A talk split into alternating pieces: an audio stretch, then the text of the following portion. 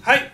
じゃあこの人間の実相の続きですね、えー、この将校を含め私たちのことをお釈迦様は旅人に例えられている、ね、それは私たちはどういう存在かというとですね、えー、その場にずっととどまっていることはできない、ね、今日が終われば明日が来る。明日が終われば明後日が来る、ね、今日という日にとどまっていることはできない。ずっとね。時を旅する旅人なんです。時間を旅する旅人。だから時間というのはどんどんどんどんと流れていく。その中で私たちはこの旅人な旅人と同じようにですね足元を見ながら旅をしてるんです。足元って何かって言ったらねそれは今日や明日のことしか考えずに生きてるってことなんです、ね、今日や明日のこと、ね、考えていることは今日何をするか。明日何をするか。そういうことしか考えることなく生きている。いやそんなことないよ。1年後のこと10年後のことを考えてるよ、ね、確かに未来のことも考えてるかもしれない。だけど自分の人生の最後に死がやってくるっていうことを考えて生きてる人がどれだけいるだろうか。私たちは当たり前のように今日が終われば明日が来る。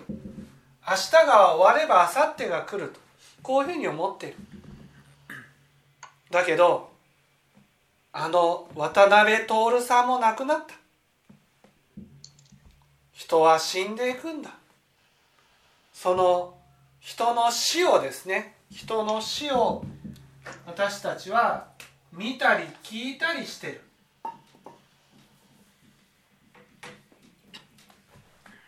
それが白骨に例えられてるんですね。生きていたらいろんなところで人の死を見たり聞いたりすることがある。人は死んでいくんだなっていうことをねえー、感じることがある。だけど人が死ぬっていうことがあってもですよ。自分が死ぬっていうことを考えることがないってことなんです。だから何にも考えずに旅ができるんです。足を、ね、止めることなく今日の旅明日の旅それをずっと続けている。そういう中で人の死をね見たり聞いたりすることが年を取れば取るほど多くなる。身近な人も亡くなる親も亡くなる兄弟も亡くなるっていうことを通して私たちは人は、ね、死ぬのは人だけじゃないんだな自分も死ぬ時が来るんだなっていうことを考えて不気味に足を止めずには折れなくなることがあるわけです。それがいわゆる無常を感じた時ってことなんですね。ねそうするとね無常を感じると人間どうするか。どうすると思います？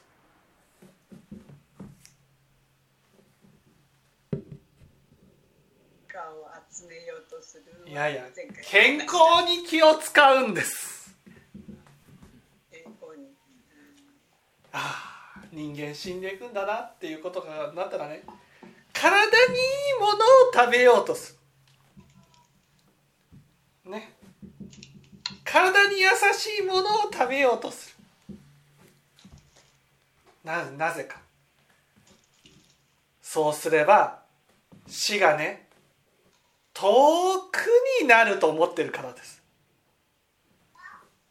死を感じた時に人間は死なないように死なないように死なないように生きる。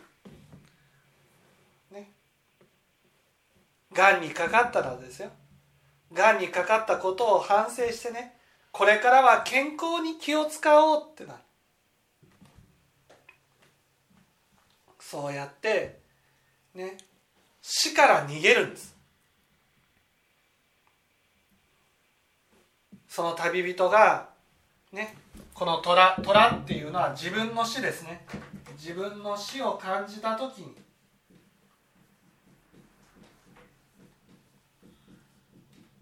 死からね虎から逃げたように私たちは自分の死を考えた時にね死がねやってこないようにやってこないようにやってこないように死から逃げていくんです。死が少しでも遠くに来るように逃げていくようになる。ところがですよそれでもね虎と旅人の距離が縮まっていくようにああ膝がってなるわけです。わかります？縮まっていくっていうことはね人間年を取るとですよ。年を取るとね若い時はね一晩寝れば健康になった。元気になった。ところが年を取るとねああ腰が痛いまま次の日になっても痛いままなんです。ね。いや肩が痛い。寝ても肩が痛いままなんです。ああそうか。元に戻らない。これを感じた時に年を感じるんですね。人間、はあ、人は死んでいくんだな。と年を取る。ね。そうすると虎と旅人の距離がどんどん近づいていくってことが分かるとですね人間はようやく最後には死がやってくるんだな。死から逃げない。これが断崖絶壁なんです。死から逃げられないんだなっていうことを知るんです。どんなに逃げてもね最後には死がやってくる。そうなると人間どうするか。松の木を求めるんです。松の木って何か。生きた証です。最後死んでいくとなった時に何をしたら悔いがないか。ね。お金持ちになったら悔いがないか。財産ができたら悔いがないか。世界一周したら悔いがないか。自分の人生どうしたら悔いがないかっていうことを真剣に考えるようになる。それはね松の木を求めるようなものなんです、ね、人は死ぬ、ね、死を意識した時に初めてですよ。人間は。死ぬまでに何をしたら悔いがないかっていうことを考えるようになるんです。どうしたら悔いがない人生になるかな？後悔しない人生になるかな？自分は何を成し遂げたんだろう人生の中で？そういうことを考えるようになる。そして残りの人生悔いがないように大事に生きようと思うようになる。それが松の木を求めるっていうことです。でもそうやって悔いのない人生を生きてるつもりでも本当に死が迫ってくると。どうか。そこで初めてですよ。虎が迫ってきた時に。何をしても死んでいく時には持っていけないんだってことが分かるんです。それまではですよ。ね。えー、お金持ちになったら悔いがないんじゃないか。ノーベル賞を取ったら悔いがないんじゃないか。ワールドカップで優勝したら悔いがないんじゃないか。こういうふうに思ってる。だけどそれは死なないことを前提として思ってるだけなんです。いざ虎が迫ってきたならば死が迫ってきたならばどんなにお金を手に入れても財産を手に入れても秀吉がですね何はのことも夢のまた夢って言ったように何の頼りにもならない。それがね本当に死ぬまで分かんないんです。私たち。本当に死ぬまで悔いのない人生を生きられると思うね。生きたらね悔いがないと思ってるんですこの世のことを何か成し遂げたらね後悔がないって思ってるんです。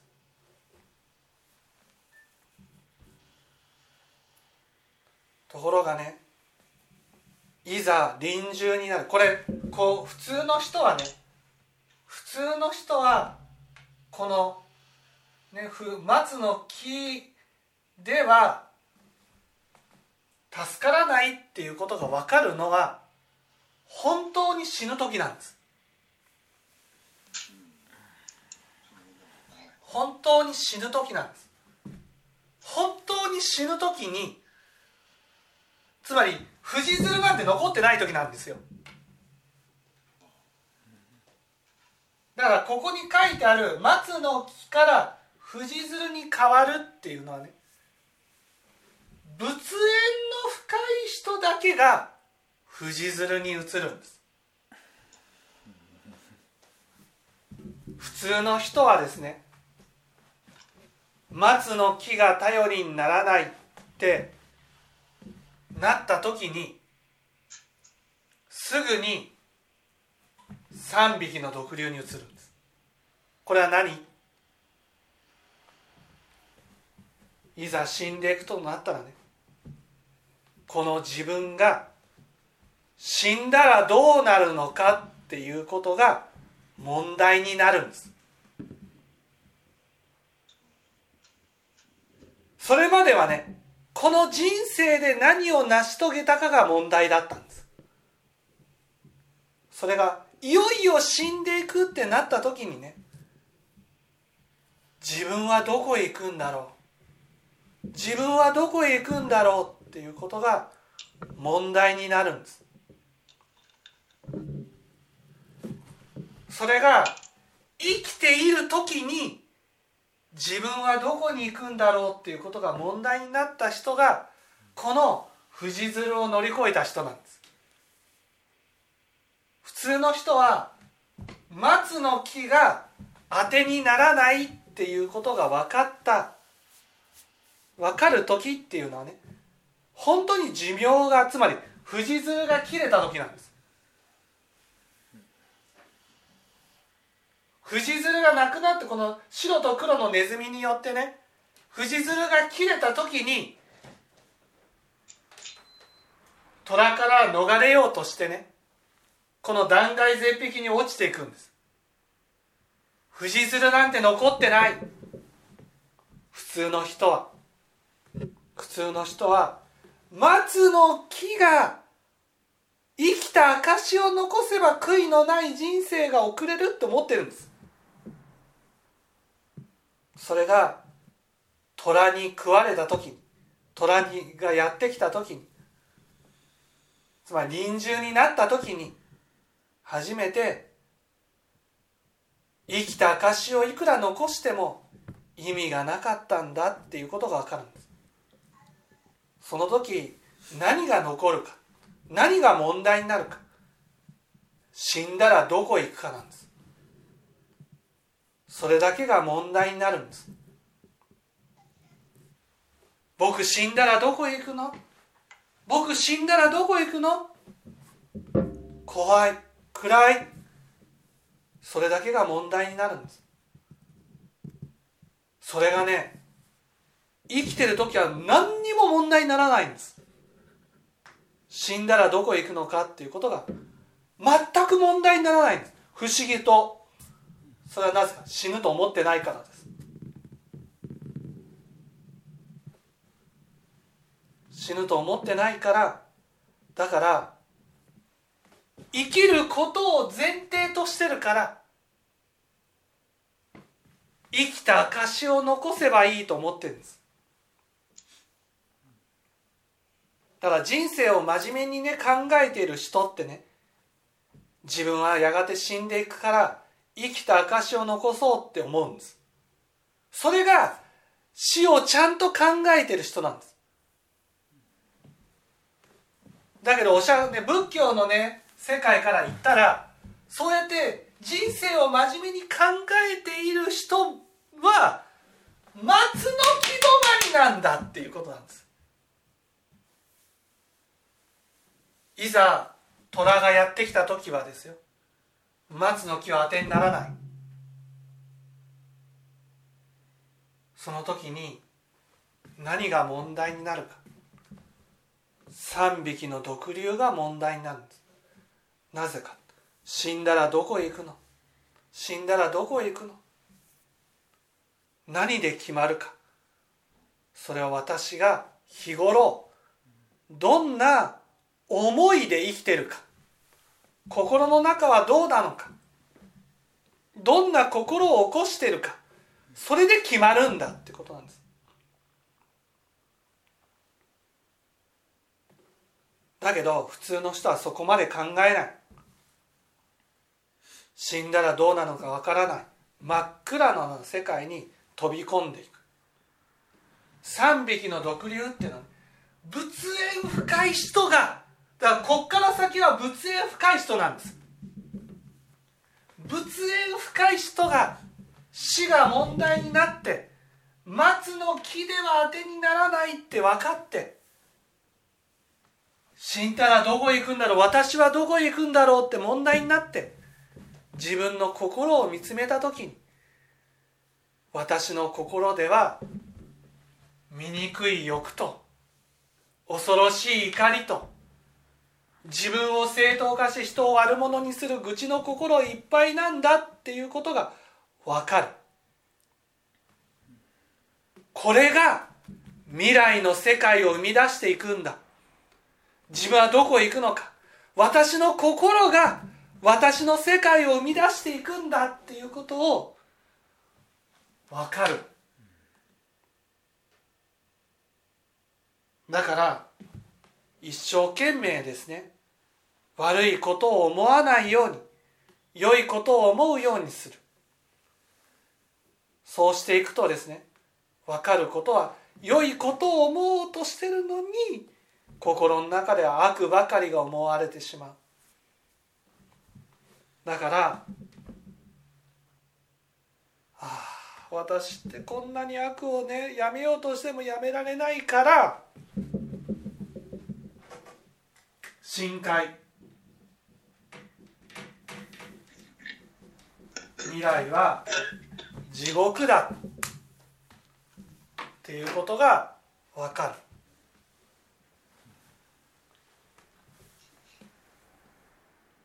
る。ね。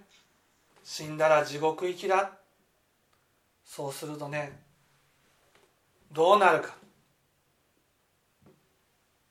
どうなるかっていうとですね今まで真面目に良い種まきをしようとしていたのがね良い種まきをすればするほど地獄行きだっていうことが分かるからできないから。だから怖くなるんです。このまま行くと藤鶴が切れて寿命が尽きて地獄行きだ。このまま行ったら寿命が尽きて地獄行きだ。そしたらどうなるか。考えないようにしようってなるんです。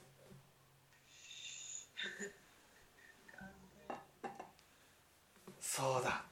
まだ死なない。まだ死なない。ね。藤鶴を頼りにするような死ぬかもしれないけど。まだまだ先なんだ。まだまだ先。それまでに何とかすればいいんだ。そうしてる間にですね。あっという間に5年過ぎるんです。あっという間に10年過ぎるんです。ああ3匹の毒瘤が問題になって故障が問題になってなんとか解決しなければならないってなってるのに。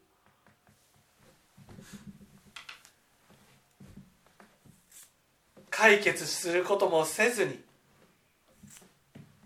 5年10年と過ぎていく。そうするとね白と黒のネズミですよ。昼と夜がどんどんどんどん過ぎてね。寿命が迫ってくることに気づく。そうすると人間最後やることはまあいいか。欲に流れるか。蜂蜜欲ですね。もう現実を忘れるために死ぬが死ぬまで欲に流れていくんです。いいですか？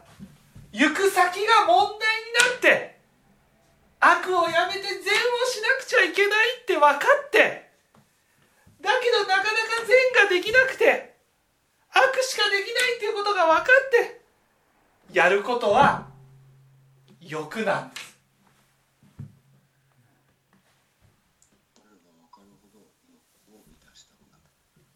人間ね死が迫ってきたら真剣になると思ってるでしょ？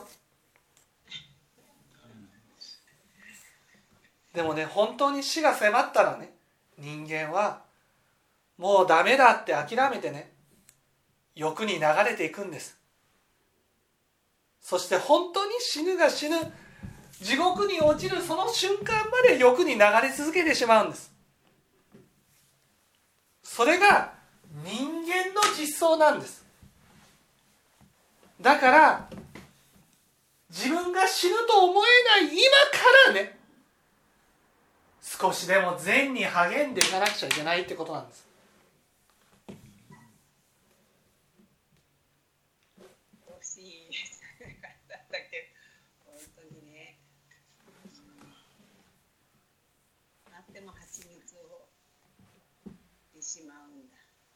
そう。仏教を聞いてるっていうのはねありがたいことなんです。普通の人はね松の木しか求めないんです。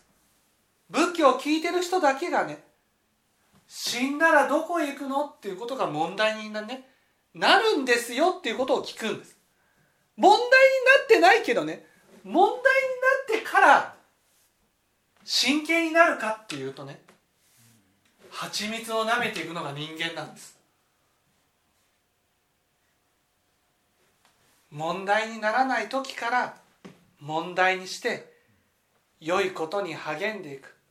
修行していく。自分はね今何を求めてるんだろう。松の木なんだろうか。それともね足元を見ながらただ歩いてるだけなんだろうか。いやいや良いことに励んでいかなければならない。自分の心を見てね。良いことに励んでいこう。自分の行く先は自分の心が決める。この人間の実相ではね私たちはずっと悪を作ってきた。なぜか。煩悩ですよ。煩悩。正太妙門利用の心で悪を作り続けてきた。その悪を作ってることがねやめなくちゃって思ってるのにね正太妙門利用が問題になってね悪しかできない。それで自分は地獄行きだって思うとね。地獄行くのが怖くてね。もう地獄っていう現実をごまかすためにね。蜂蜜を舐めて。そして白と黒のネズミがどんどんかじっていくんです。